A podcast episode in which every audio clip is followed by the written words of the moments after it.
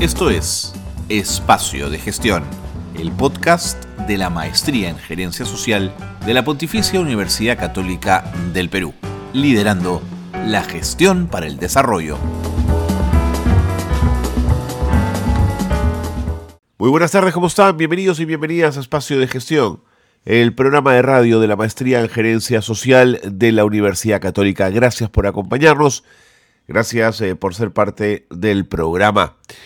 Cuando uno ve con detalle el informe final de la Comisión de la Verdad y Reconciliación y cuando entra un poco a investigar cuál fue el volumen de las violaciones sexuales, de los abusos sexuales que hubo durante el conflicto armado interno, las cifras eh, son espeluznantes. Los cuerpos de las mujeres fueron parte del territorio de guerra. Fueron utilizadas, sin duda, para escarmentar primero a quienes eh, eran el enemigo, y las senderistas que eran capturadas, pero también a la población civil inocente, mujeres inocentes, que fueron víctimas de abuso sexual. Eso está registrado, está estudiado y hoy es un caso judicial importantísimo. Ese caso está llegando a su recta final, pero en el interín se ha presentado una eh, publicación que recoge el testimonio de tres de estas mujeres, muy valientes, que han decidido contar lo que ellas vivieron y dejarlo en un documento escrito, para que las próximas generaciones, ¿no es cierto?, de soldados, de ciudadanos en general, sepan el dolor que generan las acciones que están vinculadas al abuso sexual y a lo que esto conlleva. El programa de hoy trata justamente de esto. Bienvenidos y bienvenidas, comenzamos el programa, esto es Espacio de Gestión. En agosto de 1982 se declaró el estado de emergencia en todo el Perú, como consecuencia del conflicto armado interno. En julio del 83 se prorroga en todo el territorio nacional. En Huancavelica se mantuvo hasta 1985. ¿Por qué les cuento todo esto? Porque el control del orden interno en las denominadas zonas de emergencia fue asumido por el Comando Político Militar, que estuvo a cargo de oficiales de alto rango, eh, oficiales de las Fuerzas Armadas, eh, por supuesto. Lo, lo tremendo de lo que les queremos contar esta tarde es que el estado de emergencia permitió que una serie de violaciones a los derechos humanos perpetrados por las Fuerzas Armadas no fueran denunciadas. Y una de estas violaciones a los derechos humanos tiene que ver con violaciones sexuales extendidas a mujeres en toda la región andina. El doctor Víctor Álvarez es abogado, está siguiendo con Demus eh, el tema de las eh, violaciones a tres mujeres ocurridas en la zona de Manta, en Manta y Vilca, en, en y, lo hemos invitado a conversar de esta problemática porque Demus ha sacado una publicación muy importante que está recogiendo el testimonio de tres mujeres muy valientes. Doctor Álvarez, gracias por atender nuestra llamada. Muy buenas tardes. Muy buenas tardes, Carlos. Muy agradecido a ustedes por la oportunidad. Uno pensaría que en estado de emergencia, más allá de la complejidad del conflicto armado que se vivió, la población pensaría que a partir de ahora estaría protegida de los violentos y de Sendero Luminoso y probablemente de la Vigeato también. Pero ocurrió todo lo contrario. Se convirtió en una zona liberada para las tropelías de sectores ligados con las Fuerzas Armadas. ¿Por qué ocurrió esto, doctor Álvarez? Eh, sí, efectivamente es tal como, lo señalas. y claro, la gran pregunta es qué fue lo que pasó para que una barbarie como esa ocurriera, ¿no? Y, ciertamente allí hubo diferentes factores, evidentemente uno político, eh, de una mirada torpe eh, del conflicto que ya estaba en curso en ese momento, de la militarización como, como respuesta, ¿verdad?, a ese brote subversivo. Y luego, claro, eh, usted encuentra un ejército eh, acantonado en diferentes localidades de la Sierra del Perú, estamos en 1984, 1985, eh, aislados casi, ¿no es cierto? Son zonas de las que para ir a la capital de la provincia en esa época había que tomar un carro que pasaba solamente dos días a la semana, y demoraba pues un par de días por lo menos. Entonces era realmente complejo. Eh, y, ciertamente eh, el ejército eh, aparece allí para proteger a la población de los brotes terroristas de estos criminales insanos de Sendero Luminoso, que ya habían venido atacando a estas poblaciones. Pero se encontró con un poder desmedido el ejército, se encontraron con que las autoridades podían ser fácilmente erradicadas, borradas, y luego desarrollaron una serie de actos criminales como estos de eh, aprovechar la enorme vulnerabilidad de las niñas y adolescentes en aquel momento para eh, violarlas, ¿no? Este, violarlas de manera generalizada, ¿no? Que fue lo que, ocurrió realmente en esa época. De modo que eh, hay una serie de factores que llevaron a esa situación totalmente injustificados, por supuesto, ¿no? Y que como bien señalabas al inicio, ha podido ser volcado, vertido en, un texto que recoge el testimonio de tres de las niñas en esa época, adolescentes en esa época, que sufrieron esa barbaridad, ¿no? Eh, doctor Álvarez, eh, ¿la violencia sexual fue utilizada por las Fuerzas Armadas como parte de una estrategia antisubversiva? Es decir, en sus manuales decía una forma de atacar o de dañar al enemigo es violando a sus mujeres? Eh, no necesariamente se dice así, ¿no? Este, muy difícilmente los manuales militares podrían señalarlo tan expresamente, pero pero pero es tan expreso de manera tácita que eh, uno piensa pues que efectivamente podría ser así y, lo que ocurre es que eh, cuando uno escucha los testimonios de las víctimas, que no son tres, son muchas más, ¿no? Eh, uno encuentra eh, recurrentemente eh, este tratamiento de terruca de M, chola de M, vas a hablar, vas a ver lo que te va a pasar, te vamos a violar porque eres terruca, este, y, las órdenes a los a los soldados, viola esta, terruca tal por cual, eso es permanente, lo, lo, lo lees en las declaraciones tanto de las señoras que ahora son eh, víctimas en este proceso que está en curso actualmente, como de las testimoniales de otras personas, de otras señoras, de otras mujeres, que denunciaron también, pero que no pudieron identificar, digamos, a los perpetradores y de tal manera que no no no prosperaron en procesos judiciales sus, sus versiones, ¿no? Pero las encuentras en todos los este, testimonios, ¿no? Todas dicen lo mismo. Es una forma de intervención eh, que tiene un patrón definido. Y lo que por otro lado encontramos es este silencio atrozmente cómplice de los mandos, ¿no es cierto? Eh, no solamente un silencio, sino incluso una tolerancia o una aquiescencia eh, que lindan ya ni siquiera con la complicidad, ¿no? Sino que lindan ya con la este, autorización tácita, por supuesto, ¿no? Pero, pero autorización finalmente de que puedes hacer lo que te dé la gana con estas mujeres, ¿no? Mm. Eh, no lo vamos a no lo vamos a sancionar, no lo vamos a castigar, por el contrario, hasta parecía que se, alentaba, ¿no? Y, lo digo nuevamente otra vez por la situación de eh, alto poderío que tenía el ejército en la zona, por la situación de eh, vulnerabilidad de las personas en ese momento, eh, la ausencia de autoridades, la ausencia del Estado mismo, entonces el ejército era el Estado, ¿no? Mm. Y tenía normas que señalaban que estaban allí y que su presencia era la de encargarse de eh, todos los asuntos políticos y militares, porque eran comandos políticos militares los que se instalaban allí, ¿no es cierto? Ahora, eh, en el 2003, cuando la Comisión de la Verdad entrega su informe, revela que el 83% de los casos de violaciones sexuales registradas durante el conflicto eh, fueron cometidos primero por integrantes de las Fuerzas Armadas o de la policía, y Huancavelica es el segundo departamento que más violaciones sexuales registra, que es justamente donde ocurre el caso Manta y Vilca. Sí, eso diríamos que no es casual, ¿no es cierto?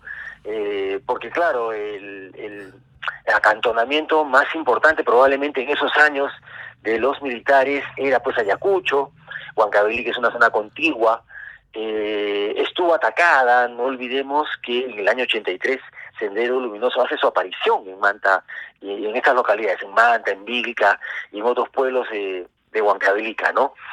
Que es una zona que sigue siendo muy pobre, ¿no? casi no ha cambiado en estos 30 o 40 años que han pasado, casi no ha cambiado mayormente, y en esa época pues era una zona pobrísima, Sendero se ensaña allí, ¿no? porque los testimonios de las señoras y de las personas, de los pobladores, relatan la crueldad con que actuaba Sendero Luminoso, ¿no? Y, y luego pues es totalmente desconcertante que llegue el, Estado, la fuerza del orden, el ejército y, e incurren en, situaciones similares, ¿no? Mm. De tal manera que, eh, sí, claro, se da una situación muy, muy compleja allí, ¿no? Eh, doctor Álvarez, me niego a pensar que el poder civil, que en ese momento lo encarnaba el presidente Belaunde, no supiera de esto. Y, mi pregunta va por este lado, es decir, ¿por qué el poder civil no le dice al poder militar ni una más? Basta. Es decir, ¿por, ¿por qué tolera una cosa como esta? Sí, uno se hace la, esa pregunta todo el tiempo. Ahora mismo podríamos hacerla, ¿no es cierto? Totalmente. totalmente. Porque se toleran tantas muertes, ¿no? Así es. Este, a la primera voto la cabeza, la corto, ¿no es cierto? Exactamente. Salvo que yo sepa, pues, ¿no? Es algo que yo tolere o es algo que yo tenga que ver, ¿no es cierto? Este, como pasó en aquella época. Yo no estoy sindicando de nada al señor este Belaunde, ¿no? Probablemente esto es una conjetura total, porque no tenemos las evidencias, pero, pero probablemente haya sido pues miopía, torpeza, ¿no? Pero lo que sí se debe decir es ¿por qué no se paró esto, no? Eso ya se conocía, eso se sabía. Hay unas declaraciones eh, de, alguien que fue ministro en aquella época, en aquellos años, eh, justificando el accionar de eh, las fuerzas militares en razón de que la tropa pues tenía necesidades, ¿no es cierto? Una barbaridad como esa, por ejemplo, podía justificar cualquier cosa, ¿no es cierto? Eh, por eso digo, difícil pensar que no se conociera, por lo menos los, los mandos militares, con toda seguridad. con toda seguridad, sin duda. Con toda seguridad, y, eh, y, ahí ha sido, digamos, este, eh, ahí se ha necesitado ampliar las investigaciones para comprender también a esos responsables, ¿no? Mm. Eh, que no, claro, no gatillaron el arma, no este, intervinieron directamente en, el, en la violación, pero son digamos, este, el sostén, el, sustento del por qué se hayan cometido. Eh, sí, pues, eh, y, la responsabilidad de los políticos eh, tendría que haberse investigado, tendría que haberse evaluado. La Comisión de la Verdad no llegó a tanto, ¿no? Pero estoy seguro de que más de uno hubiera podido tener responsabilidad, no ah, sin duda. Responsabilidad benévola y absurda que siempre me ha parecido, ¿no? Esto mm. de la responsabilidad política.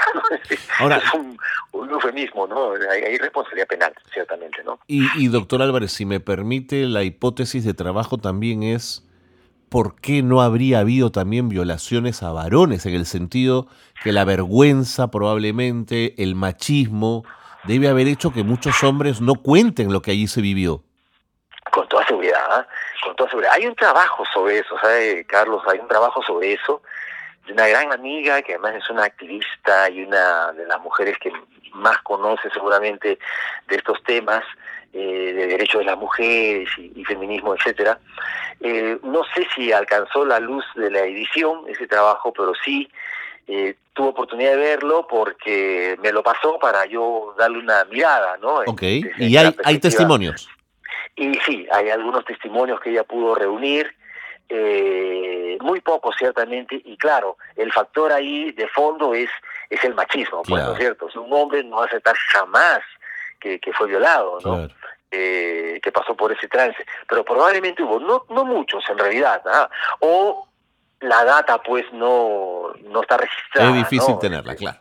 Claro. Así es, ¿no? Doctor Álvarez, quiero pedirle un favor. Eh, quiero entrar ya de lleno al tema del proceso, el proceso judicial. Necesito ir a una pausa, una pausa breve. Por favor, no se vaya. Quédense con nosotros para seguir conversando. Estamos con el doctor Víctor Álvarez. Estamos hablando del caso Manta y Vilca y de tres mujeres valientes que siguen eh, acusando y denunciando y esperan justicia desde hace más de 40 años. Regresamos con esto. No se vayan. Esto es Gerencia Social Noticias. La empresa hidrandina fue encargada de capacitar a 2.500 escolares en La Libertad, Cajamarca y Ancash sobre la prevención de riesgos eléctricos y usos adecuados de la energía. El objetivo de estas eh, capacitaciones es promover una cultura de seguridad para evitar accidentes eléctricos. El Ministerio de Salud continúa promoviendo la campaña de vacunación contra la polio, el sarampión y el COVID-19. Ahora se encuentran recorriendo casa por casa para que los menores de edad puedan acceder a sus dosis de vacuna. Y en Nueva Delhi, la India se ha dispuesto a evacuar inmediatamente a sus ciudadanos por las inundaciones que fueron ocasionadas por la crecida del río Yamuna. Este fenómeno climático ha dejado aproximadamente 41 personas fallecidas. Hasta aquí las noticias de gerencia social que marcan la actualidad. Seguimos en el programa, qué bueno que están con nosotros el doctor eh, Víctor Álvarez, abogado, que lleva a pedido de Demus el caso Manti Vilca, nos acompaña esta, esta tarde aquí en Espacio de Gestión. Eh, doctor Álvarez, en el 16, en el 2016 se inicia el primer juicio contra 14 militares, 13 permanecen en un solo proceso y uno fue juzgado en otro tribunal por ser menor de edad cuando se cometieron los hechos materia de juzgamiento. Eh, bueno, tras una serie de irregularidades, recuerdo que Lemus las, las denunció en su momento, se realiza un acompañamiento jurídico, pero de pronto el proceso se anuló y se conformó un nuevo tribunal en la Sala Penal Nacional. ¿Por qué se anula ese proceso?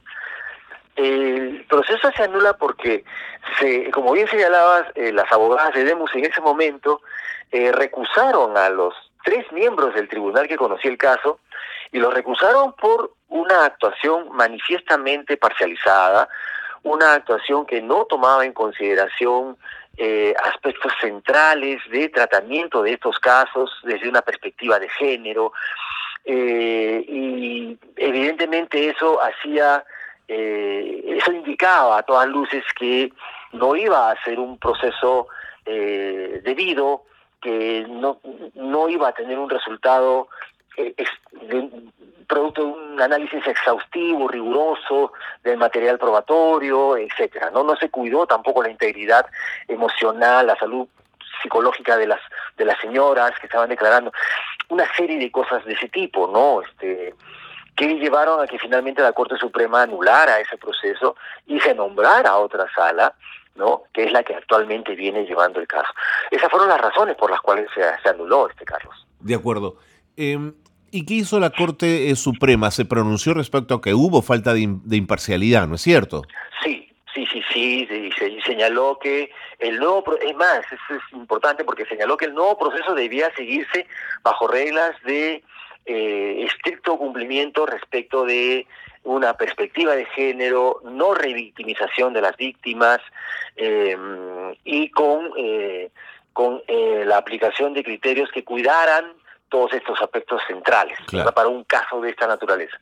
Es por eso que se nombró la sala que actualmente viene conociendo el caso, que está presidida por el doctor eh, René Martínez y el director eh, de debates, el vocal, el miembro que eh, viene llevando a cabo la dirección de este caso, es, se me va el nombre ahora en un momento que lo puedo. No, no se preocupe, no se preocupe, lo entiendo, doctor Álvarez. Ahora, en el 2019 se inicia entonces el segundo juicio, estamos en el 23 y el juicio continúa. ¿Por qué es tan lento el proceso, doctor Álvarez?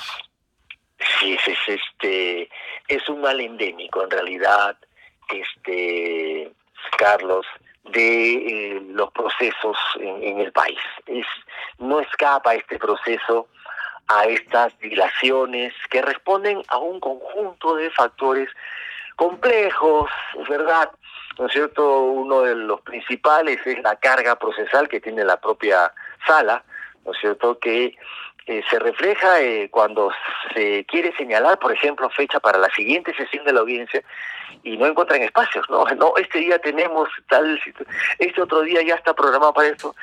Entonces, es verdad que hay una carga procesal eh, gruesa que impide que esto pueda avanzar como uno hubiera querido, ¿no? Luego, por otro lado, se encuentra también la complejidad del caso mismo, ¿no? Eh, y del análisis de las pruebas que se debe hacer durante el juicio oral, ¿no? Que es el espacio en el que se actúa la prueba, es decir, si uno presentó testigos, peritos, tienen que concurrir a este espacio, de, a esta etapa del proceso, para dar sus declaraciones y una vez que da sus declaraciones le preguntan todos los abogados, somos este, 14, 13 procesados, que son como 7, 8 o 9 abogados, más nosotros de la parte civil, más el fiscal, ¿no? De modo que sí, pues se, se ha dilatado, nos ha dilatado bastante. Creo que se podría haber hecho un esfuerzo, eso sí, de eh, avanzar más rápidamente, ¿no? Este, quizás dos sesiones por semana de la de, de, audiencia, eh, o, unas, o una cada semana, cuando menos, a veces se prolongan la, las fechas, sesión entre sesión, a dos semanas, ¿no? Eh, pero en términos generales se ha procurado, entiendo yo, eh, se ha procurado que el proceso avance, ¿no? Y estamos ahora ya entrando casi, casi a lo que podría ser la recta final, ¿no? Y esa recta final es que ya se están terminando de actuar las pruebas, ¿no? Em, estamos haciendo el análisis de las últimas pruebas ya en el juicio oral. Y luego de esto pasaríamos a la etapa de alegatos, ¿no? Cada abogado tendrá que sustentar eh, los argumentos, criterios y validación y sustentación de las pruebas que demuestran la posición de cada uno, ¿no? Entiendo. Eh, doctor Álvarez, aquellos eh, que insisten en sostener eh, la impunidad, el silencio, quienes no quieren ver lo que ocurrió, eh, señalan, si fueron tantas, más de 1.400 como señala el informe, ¿dónde están? ¿Por qué solo tres denuncian? Sí, sí, sí. Uno a veces, perdóneme la... no, yo lo entiendo, lo entiendo es que es ya uno no sabe cómo reaccionar frente a argumentos tan pueriles, ¿no? Porque eh, escuchamos nosotros argumentos que van desde eh, no denunció y si no denunció era porque estaba estaba contenta con el hecho, ¿no? Que fueron relaciones consentidas, ¿no? Eran enamorados, eran relaciones sentimentales. Yo no me imagino una niña de 15, 16 años este salir consensualmente con un tipo que viene armado hasta los dientes, ¿no es cierto? Y, le dice que quiere estar con ella, ¿no? De, verdad que chicas que em, en su vida habían estado en la ciudad, que no conocían un automóvil probablemente, menos un arma. Este, no hay forma de, pensar que podrían haber habido allí relaciones consentidas o que em, no ocurrió lo que ocurrió, que a ojos vista pues es más que evidente. ¿No? Eh, ha habido una vulneración generalizada durante mucho tiempo, aprovechándose de esta situación de distanciamiento de estos pueblos, de falta de presencia estatal, de ausencia de medios de comunicación más sólidos, más rápidos, una violencia infernal desatada por, estos miserables asesinos de Sendero Luminoso, ciertamente, pero peor aún con una actuación del ejército pues violenta, eh, muy poderosa que se hizo de la zona. Finalmente, negar sí, negar es inaceptable, ¿no? Inaceptable, sí. Doctor Álvarez, me queda un minuto, pero quería eh, preguntarle, usted que ha conversado tanto con, con estas tres mujeres que siguen sosteniendo su denuncia y han seguido adelante, eh, ¿de dónde sacan la fuerza? ¿En dónde está el coraje que acompaña todo este caminar? Realmente impresionante. ¿no? Estas señoras no solo son valientes, porque las quebraron cuando eran muy pequeñas, ¿no es cierto? Las quebraron durísimo, ¿no? Una violencia que no solamente era la violencia contra ellas, contra su cuerpo, contra su este candidez y contra su recién despertar en el mundo, sino que además era violencia alrededor, ¿no es cierto? Mm. Era imposibilidad de denunciar, era sentirse avergonzadas por la comunidad misma que las veía como las moroquitas. Y, entonces eh, eh, uno dice, caramba, estas señoras sacan fuerzas no sé de dónde y, es imposible que estas señoras quieran algo más que no sea justicia, ¿no? Eh, de sentir que por lo menos se reconoce que efectivamente fueron víctimas de hechos de esta naturaleza. ¿De dónde sacan la fuerza, Carlos? Es este, la pregunta, es la pregunta del año. son enormes. Enormes, son enormes. Enormes, enormes, Sí, sí, sí. Doctor Álvarez, gracias. Ah, Carlos. Pero no, no solo gracias por esta entrevista, sino por todo lo que usted también está aportando con, con su conocimiento a sacar este caso adelante. Muchísimas gracias. Gracias, Carlos. Un abrazo inmenso, en verdad, por tus palabras y esperemos que lleguemos a alcanzar justicia, ¿no? claro que sí, claro que sí. Hasta la próxima. Hasta la próxima. Buenas tardes. Hemos eh, conversado esta tarde con el doctor Álvarez, quien lleva el caso de tres mujeres que aconsejo revisen y, y vean su historia en esta publicación que Demos ha trabajado, que tiene un relato impresionante de estas tres mujeres que fueron violadas cuando eran muy niñas en Manta, en, en.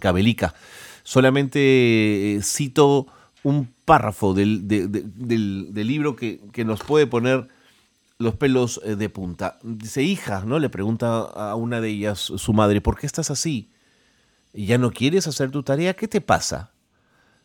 Mamá, le dijo y le contó todo. Estoy leyendo tal cual el texto. No hay que avisar a nadie, ¿no? La mamá se asusta. No vas a hablar, nos pueden matar. Lloró mucho ella, lloramos juntas. Nunca he sabido cuál sería su temor de mi mamá. ¿A dónde iba a ir a quejarse si ellos eran los que mandaban? relata Marilia, ¿no? Una de las víctimas. Me daba ganas de contarle al profesor, pero no me daba confianza. Mis amigos me insistían, pero ¿por qué estás así? Un día salgo del colegio y veo que en el estadio están jugando fútbol los militares con algunos compañeros de colegio. Cuando estoy bajando al puquialito, donde se lava la ropa, veo a los militares que se están aseando, amontonados allí haciéndose bromas. Uno de ellos dice, ahí, pato, pato, ahí está tu presa, gritan y celebran. No fue la única vez que pasó la violación. Todos lo sabían, todos lo hablaban, se expresaba abiertamente en el cuartel, los altos oficiales lo sabían y no se puede probar, pero el poder político tenía la información de lo que ocurría en las bases militares respecto a las violaciones sexuales ocurridas durante el conflicto armado interno y prefirieron el silencio. El silencio. Nos vamos. Gracias por estar con nosotros. Gracias por ser parte de Espacio de Gestión. Muy buenas tardes.